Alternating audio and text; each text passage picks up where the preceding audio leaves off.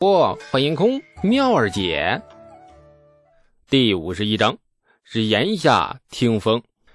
访贤之行算是功德圆满。李世民认了李素，也从李素那里得到了推恩之策的具体细节。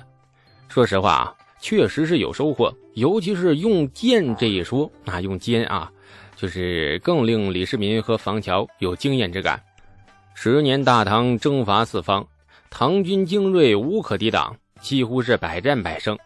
渐渐的，这十多年来，大唐的君臣对敌国的行动往往是直来直去。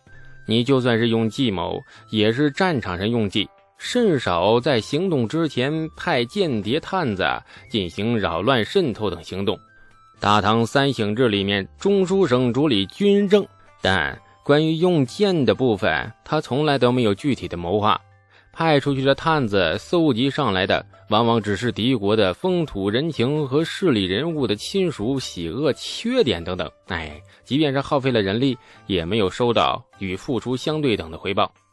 然而，李素今天随口几句用剑的说法，却令李世民和房乔茅塞顿开。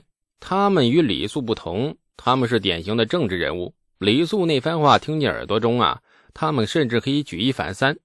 将间谍发挥更大的作用，除了煽动收买，还可以破坏、刺杀等等，甚至制造一次敌国的祸乱，也就是内乱，哎，然后进行分裂，最后平衡内乱。此行有收获呀！如果这个少年郎肯出世为国所用，那就更好了。李素觉得自己遇到了神秘事件，这两个神神秘秘的所谓工部官员，怎么看都不太像。这李素多留了一个心眼儿。他们走后，李素问了问工地上的工匠们：“既然是工部官员，那工匠们总该认识吧？”结果工匠们纷纷摇头，说是从来没有见过。这可就有疑了。这既不是工部官员，这公主给他们预支了咨询费，而且这两个人的气质和做派都是人五人六的呀。哎呀，难得糊涂，哼，糊涂是福吗？李素只好在心里啊，默默的安慰自己，下次不接这种业务就是了。赚钱的办法有很多呀，没有必要跟皇家和官府扯上关系，这风险很大。新房子的主体差不多造好了，前院都铺上了青石地砖。因为钱不多的缘故，宅子没有分成三进或者四进的房子，仅是两排平房，后院加了一个浴室、一个车库、一个泳池。屋子不大，却也足够他和老爹俩人住了。老爹李道正见房子造的比他想象中的还要好，索性就完全放了手，每天扛着农具，乐呵呵的侍弄农田。房子的事他问也不问了。工地上的匠人们仍旧热火朝天，李素却闲下来了。此刻站在自己新盖好的前屋里练字，因为与结社律拼命而受的内伤已经渐渐痊愈。骨折的左臂前几日也是拆掉了甲板，好的差不多了。很多天没练字，渐感生疏。雷素前世就明白，字是敲门砖，字是铁招牌，不能因为一手臭字而连累了自己这张英俊到崩溃的脸呢。所以字一定要练好，将来走出去摆风流才子的派头，那才不会太心虚。不过他还是不太喜欢飞白体。受伤之前觉得字体勉强有个模样后便停了，改练别的字体。现在他练的是王羲之的《兰亭集序》，当然了，临摹的不可能是真本，而是从那村学夫子郭奴那里连哄带骗弄来的摹本。邢楷果然顺眼多了，李素的积极性也提高了很多。对照着那摹本，李素一笔一画的写得很认真。至于写出来的字嘛，嗯，一定是上没好栗子的缘故。嗯，一定是。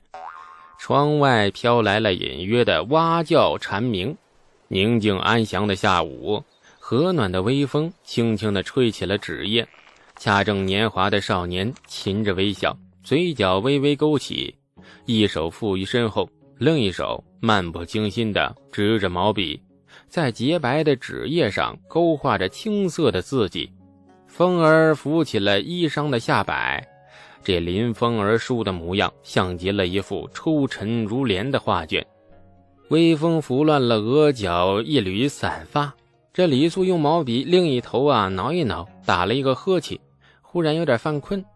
一颗小石子轻轻落在了洁白的纸页上，发出了咚的轻响。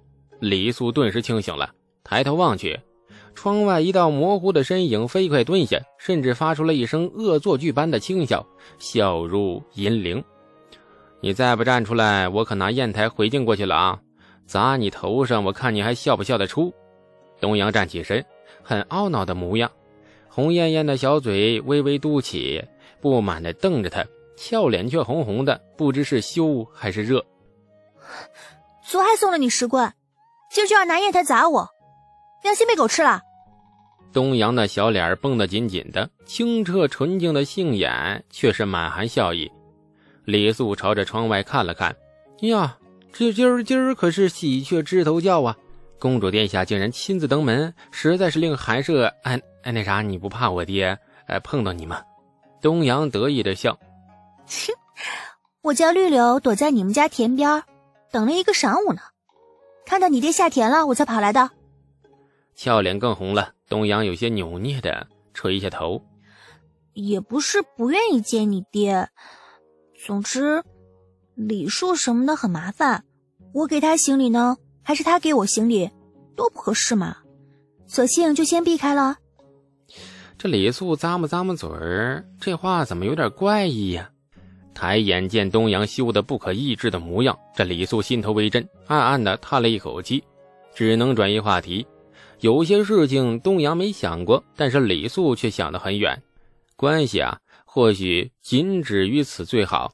眼下大家走上了同一条路，然而将来，嘿，将来走的路不一定是一样的。他和他只是人生暂时同路而已，以后大家看到的风景必然是不同，经历的人生。也就不同了。昨日为何莫名其妙的给我十贯钱？那俩公部官员啥来头啊？李素的话题转的有点生硬，这东阳脸上的红潮稍稍的退却了一些。就知道你这死要钱的性子，才让人送钱给你。至于那两个人，你别管了。以后若还能见到他们，你客气一点，莫恼了他们。难得糊涂啊，糊涂是福啊。李素很明智的不追问了，看得出昨日那俩工部官员来头不小。没关系，想必以后也见不着了。昨日故意把他们气跑，他们应该对自己不再有兴趣。你这十贯钱可不好赚呐！昨日我都有一种不接你这笔生意，把钱还给你的冲动了。这东阳气的将那洁白如玉的小手就往前一伸呢。哎，现在还我也不晚，快把钱还来。李素赶紧朝他扔了一个嗔怪的眼神。那后后来我不就是冷静下来了吗？东阳很无语啊。更令他懊恼的是，不知道该拿这家伙怎么办。是该抄起石头朝他头上狠砸一记，还是怀着一颗普爱世人的心，日夜焚香祷告，让老天把这家伙的三观修正到正常？李素不觉得自己哪里不正常啊？世人皆醉我独醒的优越感，似乎有朝病态的方向扭曲的趋势。年轻、英俊啊，也现实，在还没有达到把钱当成一串毫无意义的数字的那个境界时，没有权力欲望的他，对银钱的态度稍微执着那么一点，那也是很符合逻辑的。毕竟做人总要有点爱好嘛。有人喜欢花草，有人喜欢女色，而他喜欢钱，就不行啦。侧头打量着东阳，今日他穿了一身很朴素的淡黄色的任裙，外面罩了一件很单薄的春衫。这春衫的领口绣了一朵洁白的荷花，花那绣得很生动，随着身形摆动而翩翩摇曳。李素上上下下打量的很仔细，看着东阳脸颊再次羞红，淡淡的喜悦和羞意在心中反复交织。双手变着花样的扭成了一团这显得有点紧张。正要嗔怪责骂这个登徒子时，谁知道李素这一张嘴啊，便大煞风景，扭过头黯然叹息：“哎呀，第一次登别人家的门，也不说带点礼物，钱呐、银饼啊、元宝什么的，公主也要讲礼数吧？”这东阳俏脸变得黢黢黢黑呀。不死心的将那头探出窗外扫视了一圈，见到院子里空空荡荡，没有任何礼单呐、礼品之类的迹象，李素神情愈发黯然。哎呀，果然是什么都没有带呀！李素，东阳快要气炸了，头顶似乎冒了烟。哎呀，算了，我原谅你了。李素露出了宽容的笑，然后飞快的补了一句：“下次不能这样了啊！”深深的吸气。东阳告诉自己，不要跟这个要钱要的没有节操的家伙计较。自己是公主，公主要待人宽容，特别是那种死要钱的人。哼，不再搭理他。东阳转身开始打量李素的新房子。李素也转过身继续练字，两个人并不见外，那处的像认识了多年的老朋友。一边写字，李素一边淡淡的问：“你今天怎么想起来到我家了？”这东阳扭头恨恨的瞪了他一眼：“你都多少天没去和他了？”李素握笔的手一僵，一滴浓墨滴到那纸上，浸染成了一团的墨渍。为什么不去河滩？或许自己在躲着什么吧？躲避世俗的规矩，躲避一段很不现实的孽缘。笔尖儿在半空中停顿了一会儿。然后落在了纸上，继续磨勒着字迹。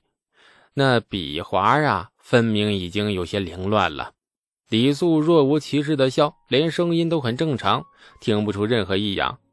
最近忙啊，没见我家工地忙成这样吗？东阳似乎浑然不觉，单纯的点着头。嗯，盖房子是大事，你用心盖，盖好后再去河滩便是。对了。河滩边开了好大一片野花，蓝的、紫的，很美，你一定要去看看。哦，还有还有，昨天我看到一只小螃蟹爬到岸上了，就在我的脚下爬啊爬的，可好玩了。还有还有，我东阳滔滔不绝地说着河滩边的趣事，素来文静的他，现在却像是一只嘈杂的小麻雀，叽叽喳喳诉说着自己独自一人发现的点点滴滴，很琐碎的快乐。